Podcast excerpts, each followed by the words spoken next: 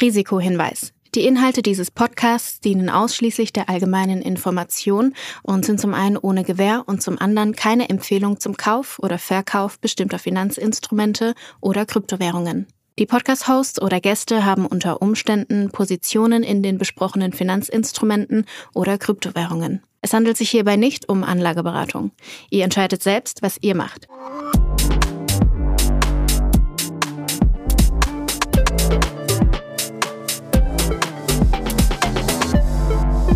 Es ist Folge 76 von Alles Coin, nichts muss. Julius, ich habe direkt zu Beginn dieser Folge ein fettes Hühnchen mit dir zu rupfen.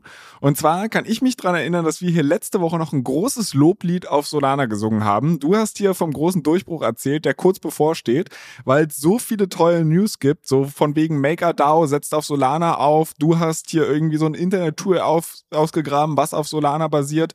Äh, Visa-Partner mit Solana. Wir haben jetzt eigentlich gewartet, dass das eine Rakete sein muss, die zum Mond schießt. Und jetzt musste ich Anfang der Woche feststellen, dass die ganze Sache überhaupt nicht so funktioniert. Nicht nur Florian Adomat ist ein Kontraindikator, sondern auch wenn Julius Nagel anfängt, über irgendwelche Kryptowährungen zu sprechen, schwirren sie ratzfatz in den Keller. Was ist da los? Ja, das, äh, wir verfolgen ja eine langfristige Sicht hier. Was, was innerhalb, innerhalb, einer Woche passiert, das juckt uns doch nicht. Ähm, ja, was, äh, was tatsächlich passiert ist, oder ich, ja, ich meine, es ist immer so ein bisschen schwierig zu sagen, aber ich glaube, die Vermutung ist die, dass diese Woche der ähm, Insolvenzverwalter von FTX oder das Gericht letztendlich darüber entschieden hat, ob sie ihre ähm, Kryptoposition jetzt liquidieren dürfen. Und ähm, tatsächlich haben sie da, ich meine, das war gestern, also Mittwoch, ähm, auch die Zustimmung bekommen. Und da sie natürlich noch sehr, sehr viel ähm, Solana halten, war, glaube ich, so ein bisschen dass die Marktreaktion darauf und einfach so in quasi Antizipierung davon, dass diese äh, Tokens demnächst verkauft werden. Schon mal so ein bisschen, äh, dass Leute versucht haben, ja, sell the news irgendwie klassisch, ne? Das Ganze irgendwie frühzeitig zu, zu umgehen. Aber ist das jetzt, ist das wirklich so ein Ding? Weil ich würde jetzt mal davon ausgehen, dass so ein Insolvenzverwalter ja nicht komplett blöde ist. Der hat ja auch ein großes Interesse daran, dass man möglichst viele Gläubiger auszahlt oder die einen recht guten Schnitt bekommen. Dementsprechend hat er ein großes Interesse daran, zu einem sehr guten Preis zu verkaufen. Und das Dümmste, was er machen kann, ist einfach so, ein, so einen Block zu nehmen, auf den Markt zu werfen und zu sagen, hier prügelt euch drum. Sondern ja, ja. der wird ja wahrscheinlich Over-the-Counter-Deals machen. Das wird ja wahrscheinlich gar nicht so krass den Markt überschwemmen, oder? Nee, mit Sicherheit, aber das ändert ja nichts daran, dass Leute das nicht verstehen und quasi trotzdem glauben, dass der Markt, dass diese Tokens auf den Markt alle kommen und, und die, das dementsprechend natürlich die Preise runterdrücken und äh, sag ich mal, und dann schon mal vielleicht denken, sie sind schlau und können irgendwie das shorten oder schon verkaufen und dann irgendwie günstig wieder einsteigen, whatever, I don't know. Ähm, nee, da, tatsächlich ist genau das der Fall, was du sagst. Und äh, vor allem auch bezüglich der Solana-Position. Ich hatte hier mal so eine ganz gute Chart mir noch äh, aufgemacht. Wo war das denn? Hier. Unsere Freunde von Messari, die äh, bekannt sind als Crypto News und Research Anbieter, äh, hatten so einen ganz guten Überblick gemacht. Ähm, wo sie mal gezeigt haben, äh, wie groß denn die Positionen von FTX sind. Und die äh, Solana-Position mit nach aktuellen ähm, Kursen ist bei roundabout 700 Millionen. Muss man aber sagen, das sind jetzt nicht 700 Millionen, die quasi, äh, wie du gesagt hast, schon auf den Markt geworfen werden, äh, sondern ein Großteil davon sind noch gelockt, weil das äh, quasi ähm, Solana sind, die in irgendeiner Venture-Runde gekauft wurden und dann gibt es ja in der Regel auch so Vesting-Verträge immer. Ähm, das heißt, wer auch immer die jetzt kauft, over the counter, wird diese Solana nicht direkt verkaufen können, sondern der übernimmt natürlich dieses äh, Vesting entsprechend. Ähm, und ich glaube, die tatsächliche Höhe der Solana-Tokens, die jetzt irgendwie in Anführungszeichen auf den Markt geworfen werden, liegt irgendwie eher bei 20 Millionen. Und okay. ähm, was, was Wir reden Messari, über Tokens also, oder Token Value? Nur Token Value, Dollar, Dollar Value. Okay. okay. Genau, also okay. 700 Millionen Dollar Value und 20 Millionen ist quasi das, der wirklich liquide Teil. Und die zweit- und drittgrößten Positionen nach Dollar Value sind äh, Bitcoin und, und ETH. Ähm, und was da aber ganz interessant ist, also Bitcoin irgendwie 350 Millionen Dollar und ETH in Wert von gut 110 Millionen Dollar. Was da aber interessant ist, ist natürlich das im Verhältnis zum irgendwie äh, äh Trading-Volumen zu setzen. Ne? Also was heißt es, 350 Millionen Dollar kann, kann das äh, Bitcoin, kann das der Markt verkraften oder nicht? Ähm, und das hat Messari hier auf diese Übersicht auch ganz schön mit draufgenommen und haben quasi neben der äh, Höhe der, der Position auch noch quasi das in Verhältnis zum Trading-Volumen gesetzt. Und da sieht man, dass quasi sowohl bei Bitcoin als auch bei ETH diese jeweiligen ähm, Summen, also 350 ähm, respektive 110 Millionen Dollar, ähm, jeweils ungefähr ein Prozent des wöchentlichen ähm, Handelsvolumens ausmachen. Somit, und wenn man das sieht, dann glaube ich, äh, sollte man verstehen, dass das der Markt wahrscheinlich ganz gut absorbieren kann. Wenn es denn wirklich auch, und das ist ja die letzte Frage noch, wenn es denn wirklich auch Käufer sind, die das dann direkt wieder verkaufen wollen, weil ich würde eher vermuten, dass Leute hier versuchen, quasi einen guten Preis zu machen ähm, und irgendwie halt OTC mit einem, mit irgendwie einem, keine Ahnung, 10% Abschlag oder sonst was zu kaufen, weil sie sagen, okay, ich würde vielleicht diese Position sonst eh am Markt kaufen, ähm, wenn ich vielleicht ein langfristig orientierter Investor bin und jetzt kann ich hier quasi günstiger mir eine äh, Position aufbauen. Deshalb weiß ich gar nicht, ob das wirklich wirklich ein signifikanter Teil davon ähm, letztendlich jetzt auf den Markt kommt. Aber das war, glaube ich, so ein bisschen die Sorge, die rumgegangen ist. Ja, aber grundsätzlich schön zu sehen, dass bei FTX endlich mal weitergeht. dem Chaos. Ähm, vielleicht als Erklärung für die Hörer, die jetzt in diesem ganzen äh, Finanzlingo nicht so krass drin sind. Du hast jetzt ein, zwei Mal OTC gesagt. Das ist im Endeffekt die Abkürzung für Over the Counter und bedeutet halt einfach nur, dass man nicht quasi an der Börse, und das ist ja bei Krypto ohnehin keine Börse, aber dass man jetzt halt nicht die Tokens frei verfügbar für alle zum Verkauf anbietet, ähm, sondern dass man halt im Endeffekt zu einem anderen großen Investor geht, der halt bekannt dafür ist, große Pakete äh, Kryptos zu kaufen und man sich mehr oder weniger halt an der Börse vorbei einigt und sagt, guck mal hier, ich transferiere dir meine Coins, äh, dafür gebe ich dir aber so einen Massenrabatt, so nach dem Motto. Und ähm, lohnt sich halt für beide Parteien, weil der eine sagt, wenn ich es auf den Markt werfe, droppt der Preis so schnell, dass ich im Zweifel wahrscheinlich weniger rausbekomme. Und äh, der Käufer sagt sich, cool, ich kann hier zehn Prozent unter Marktpreis ein großes Paket an Tokens kaufen. Und äh, ja, das ist einfach nur mit OTC-Over-the-Counter gemeint. Du hattest gerade gesagt, dass äh, bei Bitcoin und Ethereum ist die Position in etwa oder entspricht die Position in etwa so dem ein Prozent von dem wöchentlichen Trading-Volumen. Wie sieht es bei Solana aus? Also ja. du hattest ja gerade gesagt, 700 Millionen sind es theoretisch, die können nicht gehandelt werden, 20 Millionen sind es, aber die wirklich theoretisch gleich auf den Markt geworfen das, werden können. Das müssen wir jetzt mal kurz runterrechnen, ähm, weil die, also die, sie haben es hier ein bisschen eben falsch angezeigt. Sie zeigen, dass die 720 Millionen ähm, Dollar der Gesamtpositionswert, das entspricht ungefähr 80 Prozent des wöchentlichen Trading-Volumens. Das wäre natürlich massiv. Ähm, Halleluja. Ja, aber pass auf, also davon sind ja wie gesagt nur, glaube ich, 20 äh, Millionen Dollar wirklich liquide. Das ist irgendwie, äh, keine Ahnung, das sind dann auch eher so ein paar Prozent. Also das, das relativiert sich dann wieder. Ähm, sollte fein sein. Ich glaube, die einzigste Position, und da weiß ich tatsächlich nicht, ob die komplett liquide ist. Es gibt auch noch eine größere Aptos Position. Das sind 66 Millionen US-Dollar, was auch ungefähr 75 Prozent des äh, wöchentlichen Trading-Volumens entspricht. Bei Aptos bin ich mir nicht sicher, ob die liquide sind oder ob da auch irgendein Investing drauf ist. Ähm, ist aber jetzt ein Token, glaube ich, den, den ich jetzt eh nicht kaufen würde. Von daher ist auch schon wurscht. Und äh, noch so eine Frage, wenn ich jetzt zum Beispiel von diesem ganzen Momentum versuchen würde zu profitieren. Also hier konkret ist es ja so bei also in dem Augenblick, wo FTX pleite gegangen ist, hat man ja auch wirklich Sorge ums Solana-Ökosystem gehabt, weil FTX halt ein großer Investor von Solana generell war, auch in die Company. Man hat darauf halt, dass halt einer der großen Unterstützer des Ökosystems wegfallen könnte, hat halt auch fundamental die ganze Nummer so ein bisschen ins Wanken gebracht. Jetzt ist es ja aber eigentlich eine reine Marktdynamik. Also es gibt ein, selbst wenn alle Coins auf einmal auf den Markt geschmissen werden, habe ich halt ein Überangebot. Das heißt, die Preise sinken, würde doch aber für mich eigentlich als so Dummy-Investor Investor bedeuten, na mein Gott, ich kriege jetzt halt einen riesen Abschlag darauf. Mit Solana fundamental hat das ja aber überhaupt nichts zu tun und dann könnte ich jetzt vielleicht den besten Schnitt meines Lebens machen. Absolut. Also wenn das sich so ausspielt auf irgendeine Art und Weise und ähm, du den Invest äh, oder den, den Zeithorizont mitbringt, mitbringst, sag ich mal, diese Position auch über Jahre zu halten, weil ich glaube, nur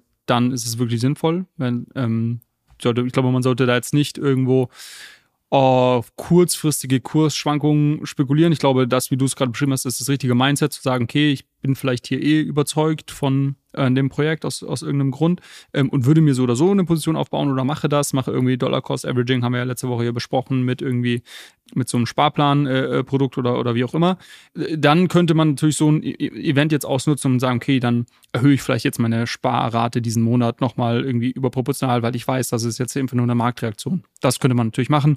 Ähm, ich glaube, so denken auch einige Leute drüber nach und sagen, okay, ja, dann verkauft das Ding jetzt ab. Mich freut's, ich kann irgendwie günstiger meine Position aufbauen, aber dann muss man halt auch entsprechend langfristige Perspektive mitbringen. Okay. Letzter Punkt zu dem ganzen FTX-Schlamassel. Wir hatten in einer der, ja, ist schon etwas länger her, wo wir drüber gesprochen hatten, aber da hattest du mir so das Gerücht mitgeteilt, dass tatsächlich die Leute überlegen, vielleicht nochmal so ein Relaunch von FTX zu machen. Ne? Also das halt irgendwie sind ein bisschen zurückgebliebene, nicht zurückgeblieben, das klingt so mental, äh, das meine ich nicht damit, sondern so Leute, die halt bis zum letzten bitteren Ende bei FTX an Bord waren, die gesagt haben, es war, es war nicht alles schlecht an der Company, äh, vielleicht sollten wir einen zweiten Anlauf wagen. Die Nummer ist damit komplett vom Tisch, oder? Weiß ich tatsächlich nicht, weil ich ich glaube, das ist unabhängig davon tatsächlich. Ich glaube, ich glaube, dass irgendjemand die Marke FTX und die Technologie, die, die Infrastruktur äh, kauft oder schon gekauft hat. Ähm, das, das, weiß ich tatsächlich nicht. Ähm, und die, die Besitzer äh, oder wer auch, wer auch immer dem, das, das gehört, der könnte natürlich überlegen, das nochmal neu zu launchen. Das ist unabhängig, glaube ich, jetzt davon, was jetzt da für Tokens zum Zeitpunkt, ist ja auch, hier geht es ja jetzt immer darum, okay, oder ich glaube, das schwierigste Thema bei diesem ganzen FTX-Case, ab welchem Zeitpunkt war das Unternehmen ähm, zahlungsunfähig und insolvent?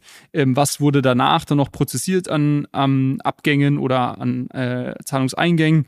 Und das ja, da muss man jetzt irgendwie schauen, okay, was, was ist letztendlich noch auf dem Balance Sheet und das wird jetzt einfach verkauft, was ich schon für sinnvoll erachte, weil du musst ja irgendwie den Leuten ihr Geld zurückgeben irgendwann.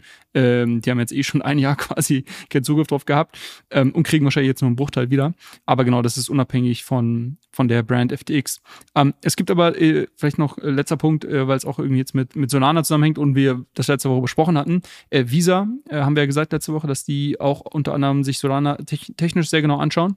Die haben ähm, diese Woche ein Research, ihren internen Research zu Solana, äh, relativ technisch, ähm, publiziert, warum sie die Architektur gut finden und darauf aufbauen. Ähm, werden wir verlinken, ist, wie gesagt, ein bisschen technischer. Ähm, ich glaube, wer, wer so ein bisschen tiefer einsteigen möchte und vielleicht auch mal verstehen möchte, warum jetzt so jemand wie Visa Solana interessant findet, der kann sich das auf jeden Fall anschauen. Ich bin ja begeistert, dass du es mir nicht als Hausaufgabe aufgegeben hast, dass ich mir den ganzen Wulst geben muss, aber ich bin gespannt, vielleicht schreibt ja irgendeiner unserer äh, wundervollen Hörer eine Zusammenfassung für mich und dann weiß ich auch, was drin steht.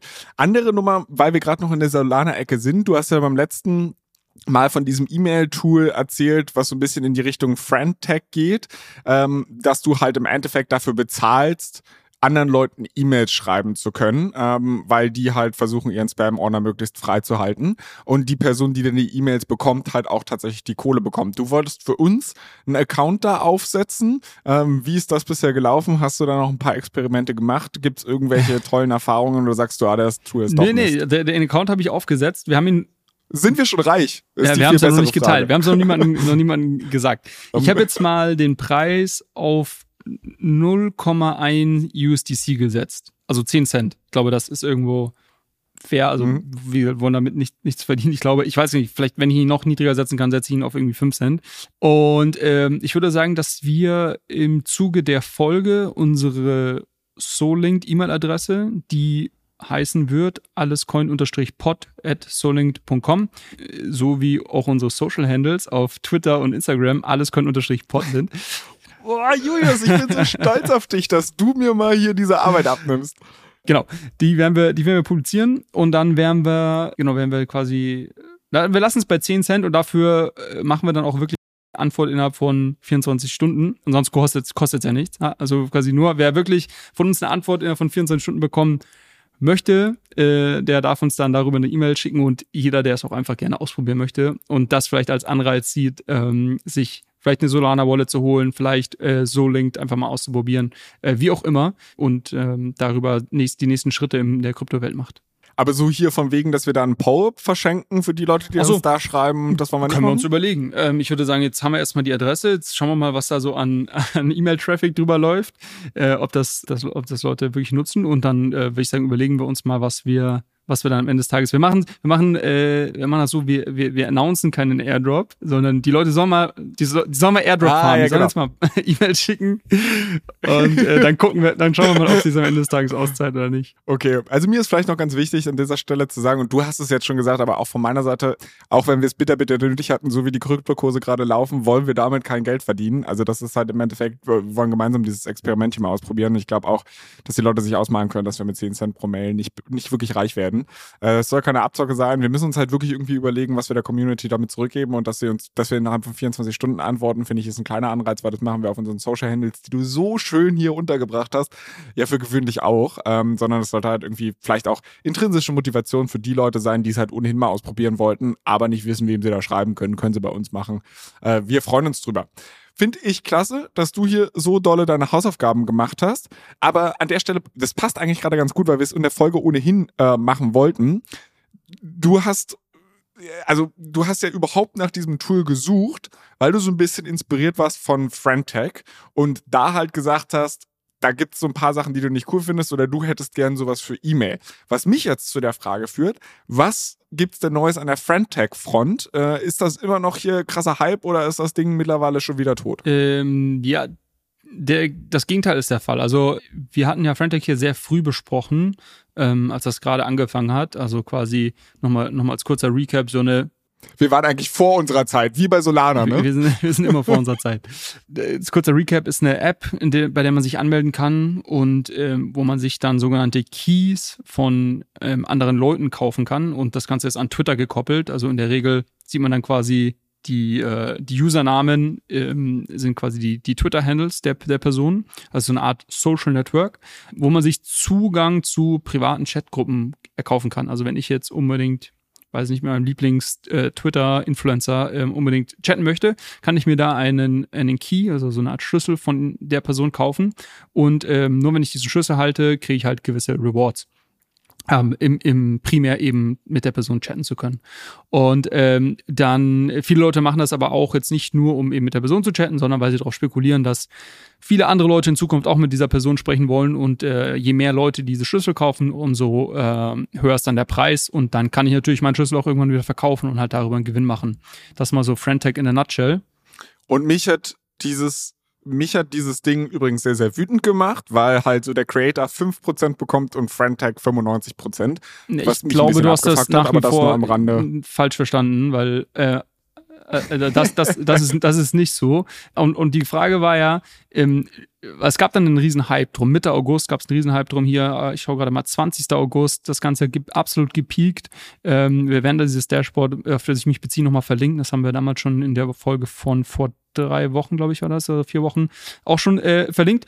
Und danach ist das Volumen, also wirklich so klassisch, kannst dir vorstellen, irgendwie Chart geht nach oben, Peak und dann fällt es komplett runter. Und dann gab es schon die ersten, die gesagt haben, ja, wir haben es euch doch gesagt, das ist alles hier nur Quatsch und nicht nachhaltig und nutzt doch keiner. Denkste. Ähm, denn seit ungefähr einer Woche, also das ging wieder so richtig los am 8. September, sind wir jetzt wieder auf einem Niveau und quasi relativ konstant ähm, von diesem absoluten Peak, den wir davor hatten. Also jetzt äh, gemessen an den Umsätzen oder, oder, oder sag ich mal, Trading Volume und Anzahl der Transaktionen, die auf Frentech ablaufen. Das heißt, es ist jetzt nicht mehr so ein Tag, an dem es irgendwie einmal äh, krass durch die Decke geht, sondern es ist jetzt seit sechs Tagen relativ konstant. Ähm, äh, TVL ist jetzt, glaube ich, auch schon irgendwie bei knapp 50 Millionen ähm, Dollar ja, es fließt täglich neues Geld rein. Und ähm, das zeigt, dass äh, jetzt hier Leute doch aktiv sind. Das heißt aber nur nicht, dass dieses Produkt auch wirklich ähm, äh, angenommen wird, sondern eine Erklärung dafür, dass es so, äh, ja, dass, dass, die, dass das Volumen so hoch ist und Leute da, dass die App nutzen, ist, äh, dass es dort äh, wöchentlich Punkte verteilt werden. Also wenn du aktiv bist und irgendwie Keys kaufst, verkaufst, ähm, erhältst du Punkte. Die Punkte, den genauen Schlüssel kann ich dir gar nicht sagen. Es gibt irgendwie wöchentlich so und so viele Punkte und die werden dann verteilt, basieren auf deinem Anteil an dem Overall Volume oder an der Anzahl der Transaktionen. Ähm, und es ist relativ klar, dass die Punkte mit irgendeiner Form von zukünftigen Airdrop in Zusammenhang stehen. Und äh, jetzt machen Leute natürlich eine ganz einfache Rechnung und sagen, okay, äh, was werden wohl diese Punkte mal wert sein? Und wie kann ich möglichst viele Punkte jede Woche bekommen? Und was ist das ähm, Risiko, was ich vielleicht eingehe, indem ich hier irgendwelche Keys auf Frentech kaufe und halte?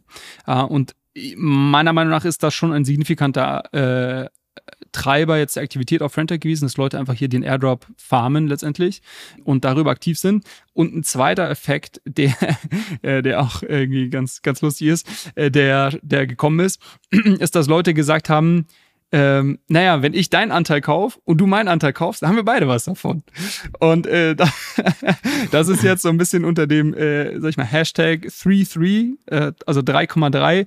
Hier auch kleiner quasi Recap haben wir auch mal besprochen im Zuge von den Curve Tokenomics äh, oder von Tokenomics grundsätzlich, dass quasi 3,3 dieser äh, spieltheoretische Ansatz ist, wie beide besser gestellt sind.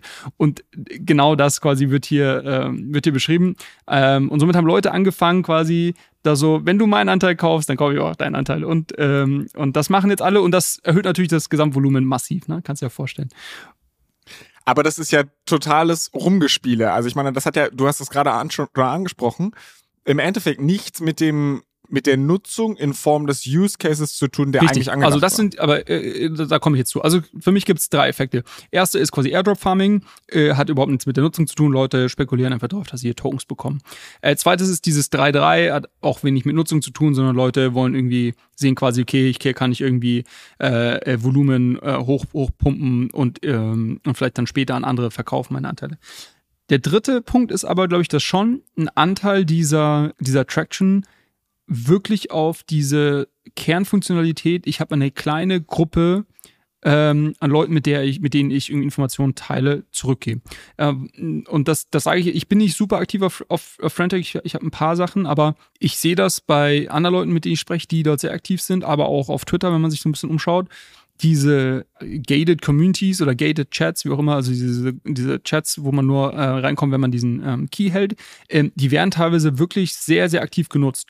Und äh, da werden dann teilweise irgendwelche, ähm, irgendwelche Insider-News äh, äh, geteilt oder Leute können ihre Fragen stellen ähm, und der oder die, äh, sag ich mal, Analyst oder Influencer, wie auch immer, ähm, teilt dann seine Meinung dazu. Oder was mittlerweile auch passiert ist, dass Leute einfach sagen, hey, ich bin total dankbar, dass ihr hier meine, meine Keyhalter seid. Ich ähm, verlose unter euch ähm, hier irgendwie, keine Ahnung, ein NFT oder sowas. Ja, und man sieht jetzt auch schon die ersten Third-Party-Apps, die für Friendtag Applikationen bauen. Also ich glaube, ein, eine Company, die zuvor für Discord so Verlosungsbots gebaut hat. Also dass du sagen kannst, okay, jeder, der hier irgendwie auf, meinem, auf meine Nachricht reagiert, der äh, registriert sich automatisch für eine Verlosung und dann gibt's halt irgendwie so einen Bot, der dann quasi automatisch aus all den Personen einen Gewinner zieht. Äh, Leute bauen das jetzt schon für Friendtag, weil man eben gesehen hat, okay, dieses Thema irgendwie Verlosen innerhalb von diesen Communities wird scheinbar viel gemacht und ähm, aber halt im Moment noch total händisch ähm, und so weiter. Also ich glaube, dass schon ein Teil der Usage irgendwo wirklich organisch ist und Leute das, das gut finden, aber sicherlich ganz, ganz viel davon auch einfach dieses Airdrop-Farming ist. Hm. Okay. Was glaubst du, wo die ganze Sache hingehen wird? Also ist das jetzt, ich meine, wir hatten ja schon mal darüber gesprochen, dass es so ein paar Probleme gibt ähm, mit auch Bots und so eine Geschichten. Jetzt kommt halt dieses Airdrop-Farming noch dazu. Ist das eine Sache, über die wir in einem Jahr noch sprechen werden oder ist das so... Pff, also ah, ich muss cool. sagen, ich war jetzt schon überrascht, dass es so stark zurückgekommen ist, weil eigentlich war das wirklich so dieser ganz klassische Chart, irgendwie etwas funktioniert, hat einen Hype und dann stirbt es wieder ab. Und jetzt bist du gerade so in dieser zweiten Hype slash Adoption-Welle, die jetzt auch schon ein bisschen ein paar Tage eben länger anhält.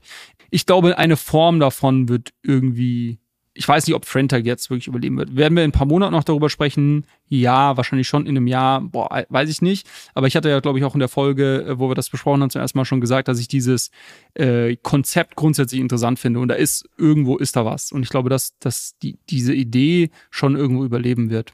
Ähm, vielleicht noch letzte, letzte Zahl, die ganz interessant ist, um das auch mal in Verhältnis zu setzen. Also es gab jetzt drei, drei oder vier Tage in Folge, wo das Volumen auf Frentech an Keys, die gehandelt wurden, größer war als das Gesamtvolumen an NFTs, die auf Ethereum gehandelt wurden an dem Tag. Und das zeigt oh. zum einen, dass der NFT-Markt gerade total am Boden ist, aber es zeigt auch, dass, dass auf Frentech äh, ein bisschen, bisschen was passiert. Ich meine, ich, sag, ich habe ja schon mal erzählt, wie ich über solche äh, Themen nachdenke. Ich, ich bin immer dafür, solche Sachen auszuprobieren und nicht zu sagen, okay, ich schreibe das jetzt irgendwie ab, sondern ist, man muss da ja nicht crazy viel irgendwie investieren, um das auszuprobieren. Also man kann ja sich kostenlos äh, anmelden Und dann musst du ein bisschen ETH auf, äh, darüber ähm, schieben, um dann ähm, quasi äh, Anteile kaufen und verkaufen zu können. Ähm, aber das, das kann irgendwie 0,05 ETH sein, zum Beispiel. Ne? Ähm, das, das sind jetzt keine absurden Summen, die man da ähm, hinschicken muss, um das einfach mal auszuprobieren. Und dann kann man sich selber seine Meinung drüber machen, ähm, ob das interessant ist und ob das nicht, äh, ob das nur Quatsch ist. Sicherlich ganz, ganz viel Spekulation dabei, ganz viel Airdrop-Farming, aber vielleicht ist ja trotzdem irgendwas, was man da findet, wo man sagt, hey, das finde ich cool und dann vielleicht, wenn die nächste Iteration von dem Produkt live geht, dann kann man da ähm, drauf, früh drauf aufbauen. Hm. Okay, wir werden es auf jeden Fall weiter beobachten.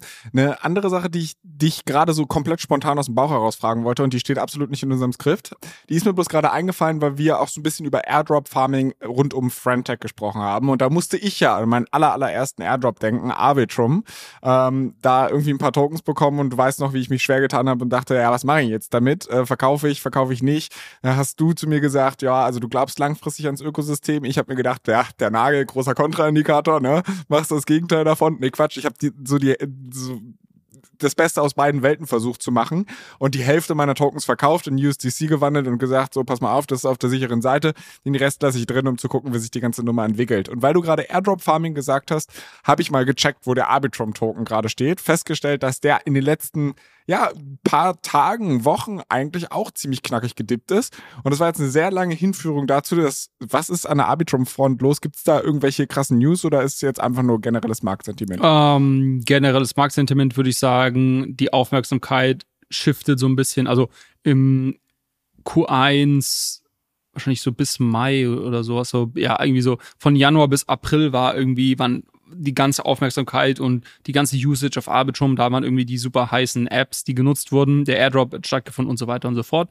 Ähm, aktuell, klar, äh, ist, ist, ist irgendwie die Aufmerksamkeit Aufmerksamkeit weitergewandert. Ähm, es wird viel über Optimism gesprochen im Zusammenhang mit Base, aber auch mit anderen Chains, die gelauncht sind. Und das würde ich sagen, einfach generelles Marktsentiment. Ähm, eine äh, spannende News gab es allerdings aus dem Arbitrum-Ökosystem diese Woche. Und zwar äh, gab es da eine Abstimmung ähm, darüber, wie stark äh, oder wie groß ähm, jetzt die Incentivierung ausfallen soll, um das Ganze wieder zu beleben. Genau, genau das, was du gesagt hast. Die haben natürlich gemerkt, die Luft ist ein bisschen raus. Die User gehen zu Optimism Chains oder machen gar nichts mehr ähm, und haben sich haben sich da was haben sich da was Nettes überlegt, ähm, was äh, wie folgt ausschaut. Sagen quasi, hey, wir werden jetzt hier jeden Monat äh, eine gewisse Menge an, an Arbitrum-Tokens zur Verfügung stellen. Die werden wir ausschütten an die aktivsten Protokolle äh, auf Arbitrum. Und die natürlich in der Hoffnung, dass die Protokolle dann diese äh, Incentives zum Großteil an ihre Nutzer weiterreichen. Also quasi äh, klassische Vol Volkswirtschaft, äh, Trickle-Down Economics man gießt ja mal ein bisschen ARB-Tokens in die, in, in die Arbitrum-Ökonomie rein und hofft, dass es beim kleinen Mann am Ende des Tages rauskommt. Und äh, da gab es jetzt eine Abstimmung darüber, wo dann diese, dieses Package aus hin soll. Und ähm, ich glaube, die kleinste, das kleinste waren irgendwie 25 Millionen ARP-Tokens pro Monat und das größte sind äh, waren 75 Millionen. Und äh, die Community oder die Tokenhalter bzw. Delegates haben sich jetzt dafür entschieden, äh, dieses kleinste Package, also von 25 Millionen ARP-Tokens, ähm, zu wählen, was von vielen Leuten äh, durchaus stark kritisiert wurde, aus dem Grund, dass quasi Arbitrum eine ziemlich große Reserve hat und man sich auch mehr leisten könnte. Ähm, und man quasi sagt, okay, 25 Millionen, das sind irgendwie 20 Millionen Dollar roundabout aktuell. Ähm, wir haben irgendwie eine fully diluted ähm, Market Cap äh, von 8 Milliarden. 20 Millionen Dollar in ein 8 Milliarden Ökosystem ist irgendwie ein Tropfen auf einen heißen Stein, wird nichts bringen. Da wiederum bin ich mir nicht so sicher, weil ich glaube, in so einem Bärenmarkt, wie wir es aktuell sehen, wo sich die Leute über jeden Dollar, den sie verdienen können, irgendwie freuen, äh, machen vielleicht auch 20 Millionen Dollar Incentives pro Monat einen Unterschied. Ähm, aber du hattest gefragt, äh, das war jetzt so die einzige äh, aber, wichtige aber, News Story, glaube ich. Diese aber Woche. um da auch nochmal nachzuhaken, da können die Leute drüber abstimmen, wie viel Geld sie geschenkt bekommen. Und sie entscheiden sich für den geringsten Betrag? Also warum? Was haben, was haben die denn für, für einen Vorteil dadurch? Na gut, ich glaube, das ist halt so ein bisschen, äh, dass man sagt, okay, man möchte quasi hier langfristig, man möchte natürlich irgendwie langfristig, dass Arbitrum erfolgreich ist. Und ich verstehe es schon so ein bisschen, dass man sagt, ich meine, da stimmen jetzt nicht nur Leute darüber ab, wie viel Geld sie selber bekommen, sondern ähm, es ist ja immer so ein bisschen, äh, wie ist dieser Show me the incentives, show you the outcome, wenn du jetzt halt super viel Geld hier reinschüttest, wenn halt wieder irgendwelche Airdrop-Farmer zu Arbitrum kommen die sind aber dann auch wieder weg in drei Monaten, wenn vielleicht diese Incentives weg sind. Und das ist halt so ein bisschen die Frage, okay, wie sinnvoll ist das, äh, dann irgendwie größere Mengen da rauszuschütten? Ich glaube, das war so ein bisschen die Diskussion, was ist die richtige Menge, um irgendwie wieder jetzt so ein bisschen, ja, die, die Leute zu motivieren und zu incentivieren, aber was ist irgendwo, wo ist der Threshold, wo wir sagen, okay, alles darüber hinaus ist Quatsch, ist quasi verschenktes Geld. Hm. Auch ja. wenn es vielleicht zu einem Bruchteil einem selber irgendwie zugutekommen würde. Okay. Wilde Nummer auf jeden Fall. Äh, ich hoffe auf jeden Fall auch, dass die nächste Sache, die du mitgebracht hast, eine wilde Nummer ist. Du hast schon angeteasert im Vorgespräch, dass es eigentlich ein ganz cooles Ding ist, und zwar Polymarket. Was hat es damit auf sich? Polymarket ist tatsächlich ein sehr, sehr cooles Ding. Ähm, und ich, ich glaube, eins, wo wir nochmal was du auch sehr gut nachvollziehen ähm, wirst. Das ist nämlich nicht so super crypto-native. Selbst ich, ja, mit, meinem, mit meinen äh, drei minderbemittelten Kryptogehirnzellen kriegt das hin, meinst du? Genau, das ist nämlich eigentlich eine, eine Idee, die schon lange auch außerhalb der Kryptowelt besteht und glaube ich auch sehr viel, muss sehr viel Literatur drum gibt. Ähm, und zwar geht es um Prediction Markets. Äh, also Prediction Markets ja, gibt schon sehr lange, oftmals in Verbindung mit politischen Wahlen natürlich in der Vergangenheit genutzt. Ähm, ähm, primär geht es darum zu sagen, okay, wie kann ich zu einem gewissen Outcome, also oder zu einem gewissen Event, ja, äh, irgendwie das, ähm, das, äh, das wahrscheinlichste Outcome zu diesem Event irgendwie vorhersagen. Oder das, was am wahrscheinlichsten eintreten wird. Sorry für mein, für mein Denglisch. Mhm. Ähm, und ähm, wie, was man halt relativ schnell gemerkt hat, ähm, ist, dass es halt, und, und da gibt es ja auch so bekannte Begriffe wie Wisdom of the Crowd, ähm, hat vielleicht der eine oder andere schon mal gehört, dass man das sehr gut machen kann, indem man viele Leute befragt, zum Beispiel, bei ganz vielen Themen. Und man hat auch herausgefunden, dass man es noch besser machen kann, wenn man viele Leute befragt und aber nicht nur die Leute befragt, äh, sondern denen auch irgendwie eine Art ökonomischen Anreiz gibt, immer ihr Gehirn anzuschmeißen und wirklich zu überlegen, was sie denn glauben, was das wahrscheinlichste Outcome ist. Also Beispiel, äh, um es jetzt mal vielleicht konkret zu machen, äh, wo Prediction Markets schon lange existieren, ist bei US-Wahlen. Also man sagt irgendwie schon äh, ein halbes Jahr vor der Wahl, wer wird denn der nächste oder die nächste Präsidentin? Und man hat gesehen, dass, ähm, dass es eben diese Prediction Markets, das relativ gut einpreisen können oder vorhersehen können, diese Wahrscheinlichkeiten. Und vor allem eben dann, wenn man viel, eine diverse Menge an, an, an Menschen fragt und auch wenn man irgendeine Art von ökonomische Incentivierung dahinter legt. Es gibt da auch ein ganz, ganz spannendes Buch zu, was ich mal gelesen habe, äh, so Super, Super Predictor, glaube ich, hieß das oder sowas. Ähm, Von dem Tedlock kann es. Kann, äh, ich wollte dich nicht unterbrechen. Ich weiß nicht mehr, das ist von diesem, das ist, das ist von diesem, glaube ich, Santa Fe Institut, die eigentlich so, so in so Complexity äh, Theories Sachen machen. Ähm, Aber das ist nicht Super Forecasting, was du meinst. Super Forecasting, die Kunst der richtigen Prognosen von Dan Gardner und Philip ah, Tedlock. Ja, ja, ah, doch, doch. Das habe ich sogar gelesen. Ja. ja, schau mal an. Ähm, ja, gut. Aber um, um, um den Bogen zu schlagen. Also Prediction Markets, glaube ich, äh, gibt es schon seit wahrscheinlich hunderten von Jahren, äh, ist sehr gut verstanden. Und äh, das gab, hat natürlich nicht zu lange gedauert, bis jemand das auch mal in der Kryptowelt nachgebaut hat. Äh, und tatsächlich war, einer, das, war das einer der, der sehr frühen Use Cases schon im, in, der, in der Kryptowelt. Ich, ich kann mich, mich dran erinnern, ich kann mich nämlich dran erinnern, äh, ich war ja hier stiller Zuhörer bei eurer Folge zu ähm, Gnosis mit Friederike von Friederike von Ernst, Friederike von Gnosis, die im Endeffekt, glaube ich, ja auch mit Prediction Markets gestartet sind, oder? Genau. Äh, Gnosis war in dem Bereich unterwegs. Ähm, Augur war, also ich habe 2017 Augur-Tokens äh, äh, mal gehalten, die, die auch in dem Bereich unterwegs waren. Ich glaube, die sind auch immer noch live. Aber eigentlich das, äh, nach meinem Wissen stand das ähm, größte Protokoll heute oder die App, äh, die hier irgendwie am aktivsten ist in der Kryptowelt, ist eben Polymarket. Und du kannst vielleicht mal parallel, falls du es nicht eh schon gemacht hast, auf polymarket.com gehen.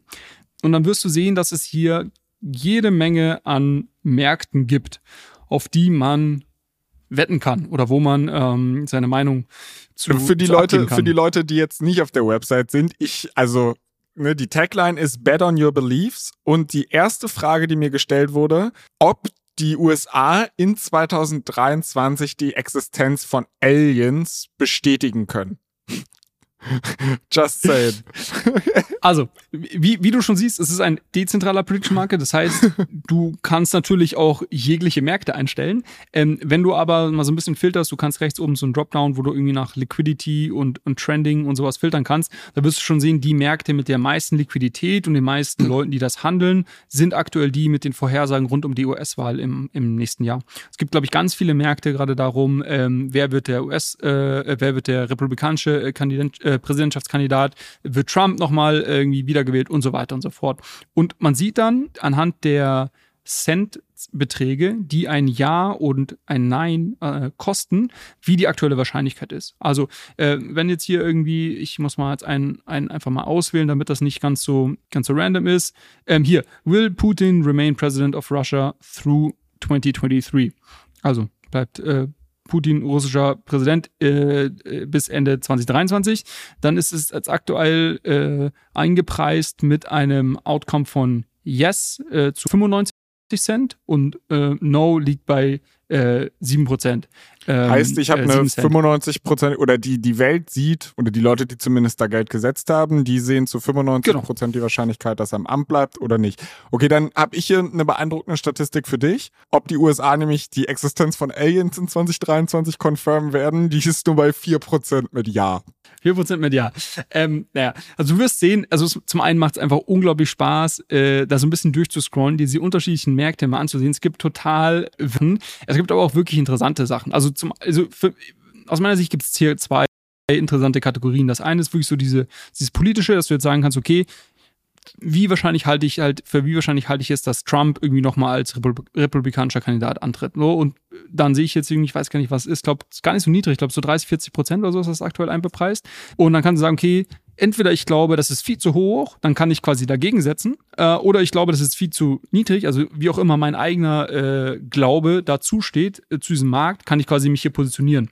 Und das Schöne ist, man sieht schon, du kannst dann irgendwie in dieses Feld eingeben, okay, wenn ich jetzt 10 Dollar setze oder USDC, das Ganze läuft übrigens auf Polygon, also man braucht dann USDC auf Polygon, ähm, dann sehe ich schon unten, wird, wird mir ausgerechnet, okay, wenn ich richtig liege, was ist denn mein Outcome? Und um das nochmal kurz abzuschließen, also du hast eben so einen Markt, ähm, der immer zu irgendeinem Event hin natürlich datiert ist. Also jetzt hier irgendwie bei der, was ich gerade vorgest vorgestellt habe mit Putin Ende 2023, da wird halt am, keine Ahnung, um 23.59 Uhr am 31. Dezember 23 geschaut, okay, ist Putin noch im Amt oder nicht? Wenn das der Fall ist, dann ist das Outcome quasi 1, also 1 Dollar. Wenn das nicht der Fall ist, ist das Outcome 0 Dollar. Und dementsprechend, je nachdem, wie du dich eben positioniert hast, hast du dann halt einen, äh, liegst du richtig oder falsch und kriegst halt irgendwie dein, dein Return zurück. So, was soll ich jetzt noch sagen? Äh, genau, achso, genau, die erste Kategorie, die ich spannend finde, ist äh, das Thema äh, rund um äh, politische Wahlen. Äh, Großteil der Sachen äh, drehen sich hier um die US-Wahl. Ähm, das zweite Thema ist halt Finanzmärkte, im, spezifisch Kryptomärkte, ähm, wo man jetzt ja auch irgendwo seine wetten kann, ob ähm, ähm, ETH, äh, was habe ich hier heute gesehen? Äh, Bitcoin Price on September 30th. Also hier wird jetzt die Frage quasi, ähm, wird Bitcoin am 30. September über 27.000 Dollar sein oder nicht? Aktuell eingepreist mit 40 Prozent Wahrscheinlichkeit, ähm, dass das der Fall ist. Und ähm, wenn man jetzt selber irgendwie eine Meinung hat oder Insiderwissen hat, warum man glaubt, dass das vielleicht die eine oder andere Seite richtig ist. Also ist aktuell relativ unentschieden. Äh, 40 Prozent der Leute glauben ja, 60 Prozent glauben nein. Dann könnte man es hier irgendwie ähm, sich positionieren. Äh, wenn bei dem Beispiel 40 Prozent der Leute aktuell sagen ja und ich selber kaufe quasi hier einen Share, ähm, einen Ja-Share ähm, und das liegt, und ich liege richtig am Ende des Tages, kriege ich einen Dollar zurück, minus einer kleinen Fee. Ja, und dann habe ich quasi auf meine 40 Cent 150 Prozent Rendite gemacht, wenn ich richtig liege. Bis Ende September ist in zwei Wochen, also gar nicht so schlecht. Aber, ja, okay. Gut, ich kann auch gehebelt ich aber, aber ich, ich gehe auf null, ich gehe auf null, wenn ich falsch liege. Genau, genau, genau, genau. Also ich wollte nämlich gerade sagen, ich kann halt auch einfach super gehebelt Bitcoin kaufen äh, und oder was weiß ich und dann habe ich den gleichen Outcome. Ne? Also warum muss ich auf einem Prediction Market wetten, wenn ich das Asset als solches traden kann? Also bei politischen Wahlen verstehe ich das total, ähm, weil ich mir halt sage so, okay, ich kann halt also mal angenommen, ich habe Insiderwissen, dass Donald Trump nochmal sich zur Wahl stellen wird oder whatever, dann gibt's da kein Asset, was ich drauf kaufen kann und dann bleibt mir nur so ein Prediction Market. Aber wenn ich halt über die Preisentwicklung eines Assets spekulieren möchte, warum soll ich auf den Sekundärmarkt gehen, wenn ich auch den primären einfach nutzen kann? Richtig, äh, äh, kannst du machen. Ich glaube, was da ist, ist das Polymarket vielleicht kein ganz effizienter Markt ist und äh, okay. du vielleicht da ähm, siehst, okay, das ist irgendwie, also du kannst ja die Sachen nebeneinander legen, du kannst ja nebeneinander legen, äh, was kostet es mich jetzt irgendwie eine, eine, eine gehebelte Position äh, aufzubauen, was ist da mein, mein quasi ähm, äh, mein, mein Risk-Return-Profil äh, und wie schaut das jetzt im Vergleich bei Polymarket aus? Und, vielleicht und du kannst es wahrscheinlich Sinn. sogar arbitragieren. Also du kannst wahrscheinlich die Gegenposition genau. an einem effizienten Markt eingehen und könntest dann halt vielleicht sogar ein bisschen was rausholen. Finde ich ganz genau. interessant. Genau. Also ähm, vielleicht, ja, mach erst mal fertig, dann kommen meine zwei Cents dazu. also ich finde, äh, du ähm, hast tatsächlich mit dem Thema, ach Mist, ey, ich glaube, wir haben Leck in der Internetverbindung, jetzt wollen wir uns die ganze Zeit ins Wort fallen, aber okay, pass auf, du fängst jetzt an. Ich wollte nur abschließend sagen, sagen, dass ich jetzt, also zum einen finde ich es total spannend, da so ein bisschen durchzuscrollen und mir zu schauen, okay, was gibt es hier gerade für Abstimmungen, wie denken Leute darüber nach und hin und wieder setze ich auch quasi selber mal irgendwie ein paar Dollar äh, als keine großen Beträge, einfach nur quasi, wenn ich glaube, ich weiß es irgendwie besser. Und es ist Spaß.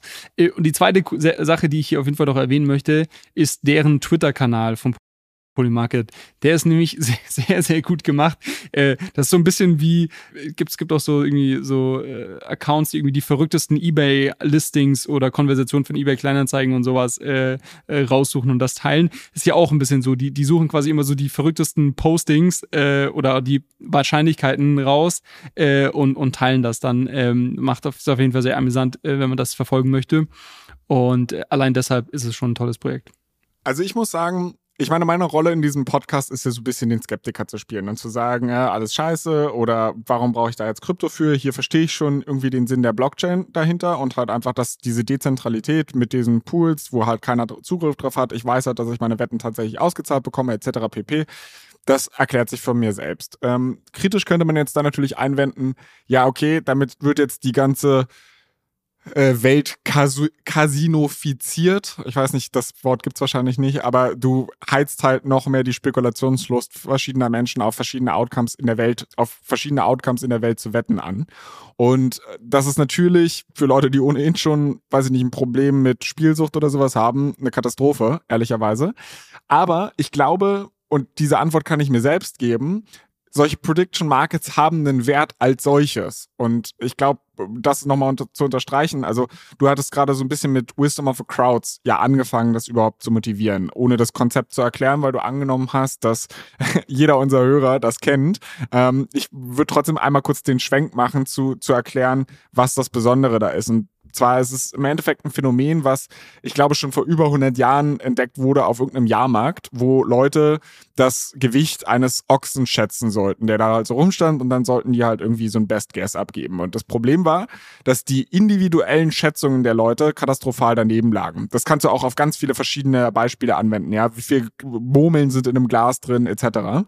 Und ähm, diese einzelnen Schätzungen der Leute, die waren, lagen meilenweit daneben. Aber was man dann halt rausgefunden hat, ist, wenn man alle Schätzungen nimmt, die in einen Topf wirft und sich den Median anguckt, also die Schätzung, die von allen Schätzungen in der Mitte liegt, dann hat die, weiß ich nicht, auf ein, zwei Pfund genau das Gewicht dieses, dieses Ochsen richtig geschätzt.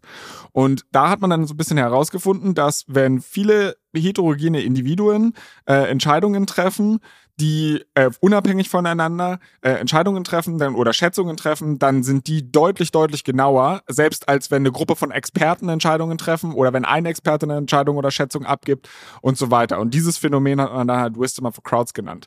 Also man hat dann natürlich sehr viel Forschung darum betrieben, man hat auch festgestellt, dass es sehr viele Grenzen hat und du kannst das definitiv nicht auf alles anwenden, insbesondere wenn Gruppen nicht besonders heterogen sind. Aber warum ich das super spannend finde, ist, es gibt einen Hedgefonds, der heißt, ich weiß gar nicht, ah, ich weiß nicht, wie der Hedgefonds heißt, aber auf jeden Fall haben die so einen Bison-Approach, haben die das genannt.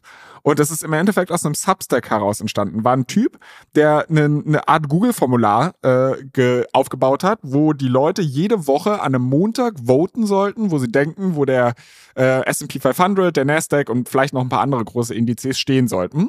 Und alle Leute, die gewotet haben, haben die Predictions aller Leute äh, am Mittwoch bekommen, sodass sie noch Zeit hatten, Trades zu platzieren bis zum Wochenende. Äh, und so hat er halt die Leute motiviert, da mitzumachen. Und das Krasse ist, die haben dann halt wirklich Wochenperformance, also die haben mit Options dann gehandelt. Also er hat selbst ein Portfolio gehabt. Gigantische Renditen hat dieser Fonds gemacht. Also selbst hier in diesem Katastrophenjahr, wo wir ähm, hier den Absturz, den Tech-Absturz Ende äh, 2022 war es ja, ging es ja, also November 2022 ging es ja so ein bisschen bergab. Und ähm, trotzdem durch diese Phase durch hammermäßige Performance hingelegt, hat dann tatsächlich auch diese Predictions für alle geschlossen und hat dann wirklich einen Hedgefonds auf diesem Prinzip aufgebaut, aber veröffentlicht immer noch die wöchentlichen Returns. Und das ist krass, mit welcher Konsistenz dann halt eine relativ kleine Gruppe von Individuen es schaffen, recht gute Schätzungen abzugeben. Es fehlt jetzt die Datenbasis, um da zu sagen, okay, das ist jetzt wirklich statistisch valide, das kann halt auch einfach nur pure Luck sein. Aber was die zum Beispiel auch gemacht haben, ist, die erweitern diese Schätzungen um Filterblasen. Also du musst deine Schätzung, um deine Schätzung abgeben zu können, gucken die sich dein Twitter-Profil an. Ähm, das musst du damit angeben und gucken sich an, wem du folgst und so. Und dann können sie halt identifizieren, ah, okay, das ist halt diese Person aus diesem Kreis und die haben sehr homogene Schätzungen und die, die ähm, rekalibrieren quasi die Schätzung, um in welcher Filterbubble bist du und wie es vielleicht dein Blick der Dinge verzerrt. Finde ich ganz spannend. Warum ich die Geschichte überhaupt erzähle, ist nochmal als Ergänzung zu deinem, dass wir dadurch, wenn dieses Phänomen stimmt, nehmen wir zwar in Kauf, dass viele Leute auf viele hirnrissige Ereignisse in der Welt spekulieren und ihrer Spielsucht frönen, aber wir kriegen auch ein recht gutes Barometer für normalerweise schlecht messbare Stimmungen im Land und können vielleicht sogar Ereignisse, die wir so nicht hätten kommen sehen, besser abschätzen oder bessere Wahrscheinlichkeiten für verschiedene Outcomes direkt ablesen. Und das finde ich halt eigentlich ganz cool daran. Das werden jetzt meine zwei Cents dazu. Ja, und es gibt interessante Effekte. Also, wenn man hier ein bisschen rumspielt, es gibt hier zum Beispiel, äh, also genau richtig, was du sagst, äh, genau, dieses, dieses Thema Groupthink und quasi Filterbubble, das ist so die größte Gefahr hier, wenn du quasi 100 Leute fragst und die alle irgendwie ja, mit den die gleichen News konsumieren und irgendwie in dem gleichen äh, sozioökonomischen Umfeld äh, aufgewachsen sind, was weiß ich was, dann kriegst du halt keine sehr gute Prediction am Ende des Tages. Was ganz interessant ist auf Polymarket, es gibt jetzt hier zum Beispiel eine, ein, äh, ein Market, der heißt Trump and Biden both win nomination. Also jede Partei, äh, Republikaner und Demokraten wählen ja einen ähm, oder nominieren ja einen Präsidentschaftskandidaten. Und das wird aktuell mit einer Wahrscheinlichkeit von 63 äh, Cent oder 63 Prozent eingepreist, was ich erstaunlich viel finde. Dadurch, dass man sagen kann, okay, Biden hat ja bekannt gegeben, äh, dass er eh nochmal äh, antreten möchte äh, für die Demokraten, ist das eigentlich jetzt hier die Aussage, okay, Trump schafft es auf der Republikanerseite mit 63 äh, Cent eingepreist. Es gibt aber auch, und ich müsste jetzt gleich nachschauen, aber es gibt auch auf jeden Fall einen Markt, wo man nur darauf abstimmen kann, ob Trump es schafft, Republikaner zu werden. Ich könnte mir vorstellen, dass er zum Beispiel nicht bei, genau bei 63 Cent liegt, sondern halt irgendwo mit ein bisschen Abstand. Und man könnte jetzt quasi hier sogar eine, so eine Delta-Neutral-Strategie sich aufbauen auf, äh, Polymarket. Wobei naja, das, ihr merkt schon, ich. Da, da, muss man aber vorsichtig sein, ne? Also, weil ich verstehe schon, dass du sagst, ja, okay, wenn Biden Ja sagt, dann ist es ja quasi sicher, dass er halt kandidiert, aber die also die, die Wahrscheinlichkeit, dass Biden, bloß weil er gesagt hat, dass er kandidiert, es liegt nicht bei 100 Prozent. Ich meine, der Mann kann, und wir wollen ihm nichts unterstellen, aber der kann halt irgendwie eine Leiche im Keller versteckt haben und wenn die rauskommt, dann wird er das wahrscheinlich nicht schaffen. Der kann vom Bus überfallen, okay, Präsident wird nicht vom Bus überfallen, aber trotzdem, der Jüngste ist er jetzt auch nicht mehr, ne? Äh, da kann irgendwie, also gesundheitlich einfach was dazwischen kommen, dass, dass er halt gar nicht das antreten kann. Da kann es ja tausend Möglichkeiten noch geben. Absolut, absolut. Was ich nur sagen will, ist, man kann hier sehr viel Zeit äh, verbringen und sich die unterschiedlichen Sachen anschauen und äh, sich irgendwelche lustigen Sachen zusammenbasteln. Äh, ich finde es eine Seite, die ich, äh, ja, die ich gerne mag. Ich glaube auch dieses Konzept Prediction Markets auf der Blockchain, da halte ich sehr viel von. Ich glaube, da werden wir noch weitere Iterationen sehen. Aktuell ist durch so Polymarket das äh, Spannendste, was man so sieht.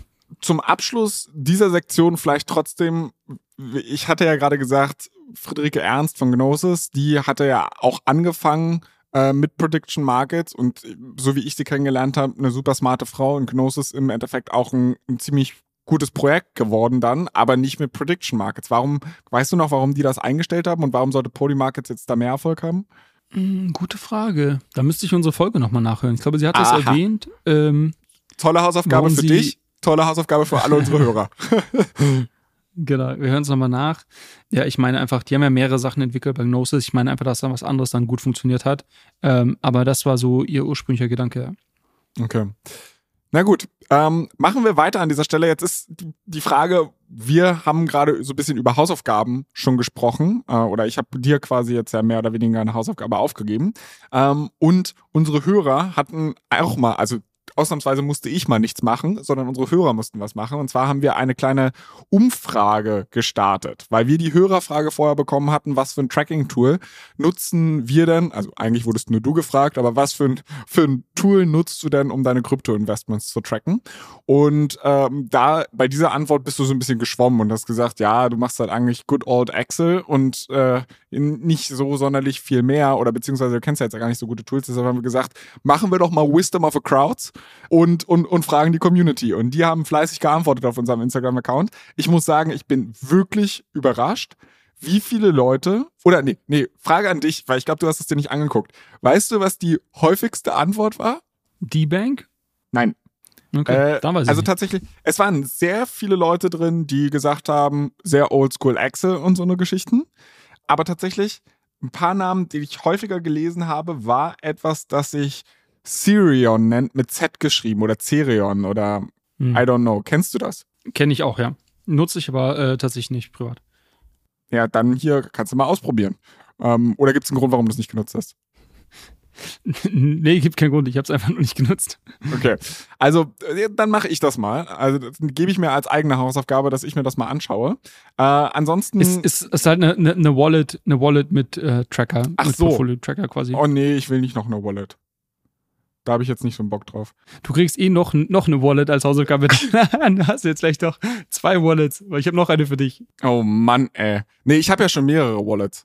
Also ich habe ja, ich habe ja jetzt hier schöne Coinbase Wallet, ich habe ja jetzt schöne Ultimate Wallet, ich habe schöne Phantom Wallet, ich habe, also du hast mich ja schon durchs komplette Ökosystem gefahren, aber gut, ich freue mich, dass da noch eine weitere dazu kommt, dann habe ich bald einen richtig Ich schönen. wollte sagen, deshalb bist du ja prädestiniert als Tester, weil du kennst, du hast ja jetzt die, die richtige Benchmark, du hast ja alle mal gesehen. Ja, okay, hast recht. Dann ist, sorry, dass ich gerade so ein bisschen abgelenkt geguckt habe, weil ich äh, habe noch nämlich eine LinkedIn-Nachricht zu dem Thema auch bekommen. Das war nicht bei unserer Umfrage drin. Da hat mir ein Hörer, der gute Thomas, empfohlen, äh, warte, ich gucke gerade kurz, wie das Tool hieß, zum Tracken der Wallets, Coinly. Ähm, also mit K geschrieben. Und das war bei unseren. Instagram-Umfragen auch das ein oder andere Mal drin. Nicht so häufig, aber hier stand nämlich, also einer hat geschrieben Coinly, aber was neue Chains angeht, etwas enttäuschend. In Klammern Starknet, ZK Sync, Linea etc.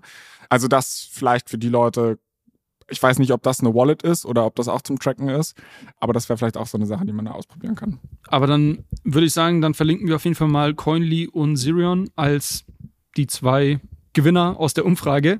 Ja. Und natürlich, man reicht euch einen Finger und die ganze Hand wird genommen. Es gab direkt die nächste, den nächsten Wunsch für eine nächste Umfrage. Ähm, und, aber ich finde das eigentlich ganz cool. Ähm, und wir machen das jetzt einfach für diese Woche eine zweite Umfrage. Und die Umfrage diesmal wird lauten, welche Tools nutzt ihr zum Steuertracking eurer Position? Ist ja auch ein, ähnlich wie Portfolio-Tracking, ein durchaus äh, schwieriges Thema, wo es sehr viel Lösungen am Markt gibt. Ähm, ich habe, glaube ich, hier schon mal so ein bisschen erzählt, was ich so in der Vergangenheit genutzt habe. Können wir gerne nächste Woche dann, wenn wir die Resultate auswerten, auch nochmal im Detail besprechen.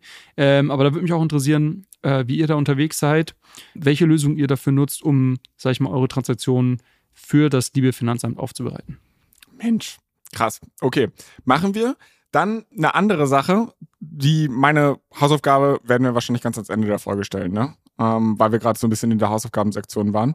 Gut, dann wird das hier der Cliffhanger an dieser Stelle. Eine andere Sache, über die du aber mit mir auf jeden Fall sprechen wolltest, ist, weil wir waren ja gerade schon so in dieser Zockerecke, ne? Du kannst irgendwie auf beiden und Co. zocken und ähm, obwohl der NFT-Markt am Boden ist, willst du mit mir übers Zocken mit NFTs sprechen, wenn ich das richtig aus unserem Doc lesen konnte. Ähm, richtig, wir haben hier vor vielen, vielen Monaten schon mal darüber gesprochen, oder beziehungsweise es war unser Wunsch, glaube ich, äh, dass wir mal äh, NFTs eigentlich shorten wollten. Ähm, und, und du hast mir gesagt, gibt es denn überhaupt ein Tool, um das zu machen? Und dann, dann bin ich doch damals losgezogen und habe gesagt, ja, es gibt so ein paar Projekte, die irgendwie anfangen, aber sowas richtig Cooles gibt es eigentlich nicht. Und im Zuge dessen bin ich ja auf NFT-Perp aufmerksam geworden, die das Ganze als Perpetuals Exchange, also Derivate auf Kryptokollektionen letztendlich auf Arbitrum aufbauen. Ähm, ich war da ziemlich aktiv ähm, dann für einige Monate im, im Frühjahr und ähm, zwischenzeitlich haben die aber zugemacht, weil sie gemerkt haben, dass die Art und Weise, wie sie ihr Protokoll aufgebaut haben, nicht so ganz nachhaltig war. Ähm, würde jetzt, glaube ich, ein bisschen zu weit führen technisch. Ähm, für jeden, den es interessiert, da ging es um deren V, äh, also Virtual, A, äh, Virtual AMM was für Automated Market Maker steht. Ähm, und das funktioniert einfach nicht so gut ähm, in dem spezifischen Markt. Und äh, die haben sich jetzt ein neues Design aus, äh, ausgedacht und sind jetzt seit dieser Woche wieder live mit der V2. Und es gibt sogar eine äh, Trading Competition. Also das ist Paper Trading aktuell. Das heißt, es ist nicht mit echtem Geld, sondern man kann teilnehmen, indem man da sich so Fake ETH oder Wrapped ETH ähm, holt. Ähm, das kostet nichts, wie gesagt. Das kostet nur Transaktionsgebühren auf Arbitrum die ja bekanntlich günstig sind. Und dann kann man da äh, rumprobieren, für jeden, den das interessiert, der sich vielleicht auch schon mal gedacht hat, hm, ich würde gerne NFT-Kollektionen long oder short gehen mit Hebel, ohne jetzt großes Risiko sogar einzugehen, sondern ich möchte es vielleicht einfach mal ausprobieren. Kann man das machen bei NFT Perp? Ähm, ist nicht gesponsert oder sonst was, sondern ich bin einfach ein Fan von dem Protokoll, deshalb erwähne ich es hier. Und äh, im Zuge des V2-Launches gibt es sogar eine Trading Competition. Also man kann sogar dann äh, Tokens und NFTs gewinnen, wenn man das besser macht als alle anderen. Man muss jetzt auch dazu sagen, also auch hier nicht der Hinweis, dass die Leute jetzt anfangen sollen, wie wild zu zocken. Also klar, mit Paper Trading, äh, da ist es ja ohnehin nur so irgendwie, man versucht halt richtig zu liegen und das ist im Endeffekt eher ein Spiel. Aber ich könnte mir vorstellen, dass halt irgendwann man dann auch richtig mit Kryptos zocken kann. Ähm, und dann ne, vielleicht auch der Hinweis oder die Bitte, dass da jeder irgendwie versucht, irgendwie verantwortungsbewusst mit umzugehen. Man muss aber auch dazu sagen, dass sowas ja nicht zwangsläufig, und da vielleicht auch mal eine Lanze für, für solche Derivate zu brechen, es muss nicht immer reine Spekulation sein, ne? weil eigentlich sind Derivate aus der klassischen Finanzindustrie ja so entstanden, dass sie zur Absicherung eines Basiswertes gedacht waren. Also ich bin jetzt zum Beispiel Kartoffelbauer äh, und weiß, dass ich meine Ernte in sechs Monaten einfahre. Ich weiß aber nicht, wie der Kartoffelpreis steht. Und deshalb verkaufe ich heute schon meine Kartoffeln in Form von einem Future, nannte man das damals, weil ich dann den Preis einsichere und meine Rohstoffe heute kaufen kann, also die Saat und weiß ich nicht, Dünger und was ich da alles noch so brauche. Und dementsprechend habe ich, weil etwas erst in der Zukunft passiert, habe ich heute schon eine Absicherung dafür getätigt. Und genauso kann ich auch, weiß ich nicht, Öl-Futures kaufen, weil ich weiß, ich brauche eine große Menge Öl nächste Woche oder Flugzeughersteller, die verkaufen die Tickets für die nächsten sechs Monate und müssen dann aber Kerosin die ganze Zeit kaufen, also können sie es vorab abkaufen, um halt Preis und, und äh, ja, Umsatz ein bisschen glatt zu ziehen. Und genauso könnte man natürlich auch bei NFTs sich einfach absichern. Also, dass man sagt, okay, ich habe einen CryptoPunk gekauft und ich will halt auf Nummer sicher gehen, dass wenn der Floor Price auf irgendeinen bestimmten Dings äh, fällt, dass ich dann nicht komplett miese mache oder so, sondern deshalb shorte ich den NFT, den ich halt selbst habe, mit einem kleineren Betrag oder was weiß ich. Wenn nichts passiert, dann ist es wie bei einer Versicherungsprämie, dann habe ich der Versicherung halt ein bisschen Geld in den Rachen geschoben. Aber wenn das ganze Ding halt flöten geht, kriege ich wenigstens mein Geld wieder. Und deshalb vielleicht da die Einordnung nochmal, nicht alles in diesem Bereich muss Zockerei sein, sondern es kann auch eine Absicherung sein, wohl wissend, dass wahrscheinlich 99 Prozent der Leute das ganze Ding zur Spekulation nutzen und nicht wirklich zur Absicherung. Aber naja, anyways, meine Hoffnung ist so ein bisschen, dass dein nächstes Thema weniger zockerlastig ist und deshalb ohne große Vorrede, was hast du noch mitgebracht? Ähm, gar nicht mehr so viel. Ich wollte nur noch mal äh, ansprechen, dass aktuell wieder Zeit der Konferenzen ist. Ähm, und dass ich im Zuge dessen ein ganz interessantes Video gesehen habe. Es war jetzt die Woche äh, die Token 2049, was glaube ich, sogar die größte Kryptokonferenz äh, weltweit ist oder eine der größten auf jeden Fall in Singapur. Da war sehr, sehr viel los und in USA äh, ist aktuell oder war die Permissionless-Konferenz, die veranstaltet wird von den US-amerikanischen Podcast-Kollegen von ähm, Bankless und von äh, Blockworks. Äh, auch sehr, sehr tolle Konferenz, die auch im DeFi-Bereich wirklich äh, tolle Leute da hat. Und äh, bei, bei der Permissionless hat der ähm, Eric Voorhees, über den wir hier mal vor einem Monat gesprochen haben, als denjenigen, der Gambling auf Bitcoin erfunden hat, vor zehn Jahren gefühlt, und, und für sehr, sehr viel Geld verkauft hat dann seine das Seite. Das ist dieses äh, Satoshi Dice gewesen? Oder? Ja, genau, das, ja. das ist der Typ, der das gemacht hat. Ja. Ähm, der ist aber mittlerweile so Vordenker, ähm, ja, weiß ich nicht, halt von Bitcoin OG zu auch mittlerweile äh, offen für andere äh, Krypto-Projekte. Und der hat dann eine, eine, Rede gehalten, so eine Opening Speech, die, wie ich finde, äh, ganz gut war. Und die werden wir mal verlinken. Er erinnert da nochmal so ein bisschen daran, warum das Thema permissionless, weil das ja der Name der Konferenz, ja, äh, auch so wichtig ist und warum dieser ursprüngliche Ethos der Leute, die, äh, sag ich mal, die ersten Krypto-Projekte gegründet haben und auch die ganzen ursprünglichen ähm, Bitcoin-Investoren Äh, die haben das ja weniger gemacht, um damit irgendwie reich zu werden und die meisten, sondern eher, weil sie den, die Grundidee äh, gut fanden. Ähm, so das ganze äh, Cypher, CryptoPunk-Movement. Äh, äh, das hat er nochmal so ein bisschen hervorgerufen und ich finde, er hat das äh, sehr gut gemacht. Deshalb das wir verlinken. Ähm, und wir geben einen Shoutout auf jeden Fall, weil auch in Deutschland Konferenzen stattfinden ähm, nicht nur die TUM Blockchain Konferenz, äh, zu der wir ja zwei Tickets verlost haben und wo ich auf jeden Fall auch vor Ort sein werde. Also falls es euch nach München verschlägt, ähm, dann sagt Bescheid. Ähm, es ist nächste Woche auch in Köln eine Krypto-Konferenz, die von den, unseren Freunden vom W3 Fund ähm, gehostet wird, organisiert wird.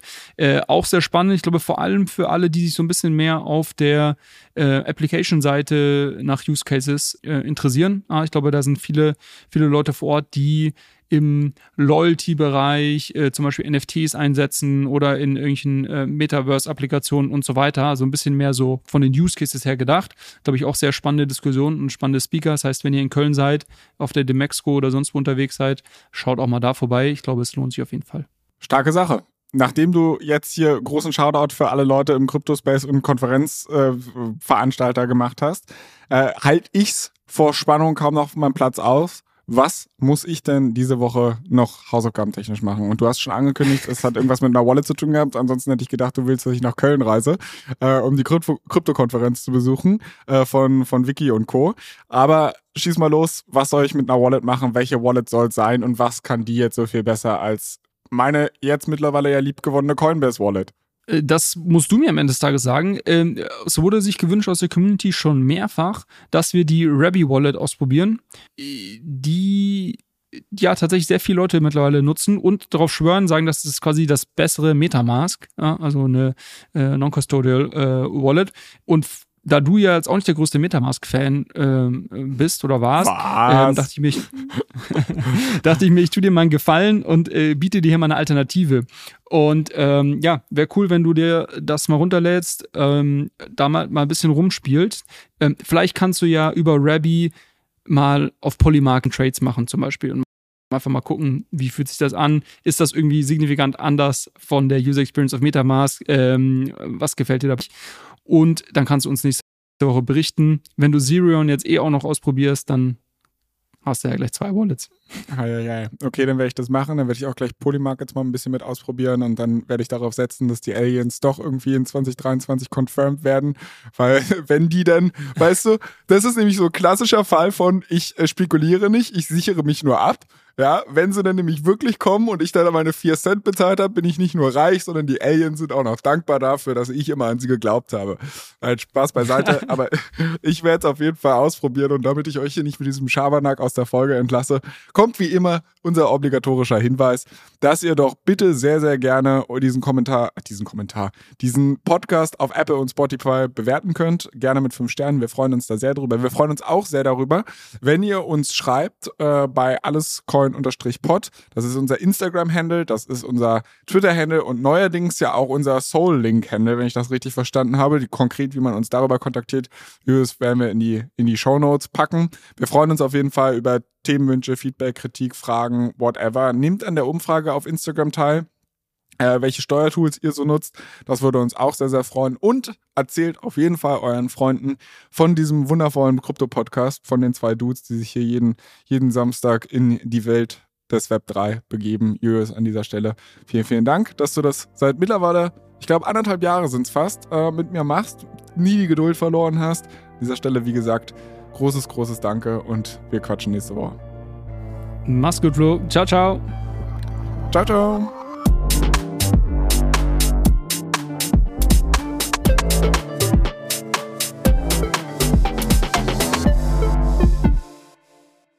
Dieser Podcast wird produziert von Podstars bei OMR.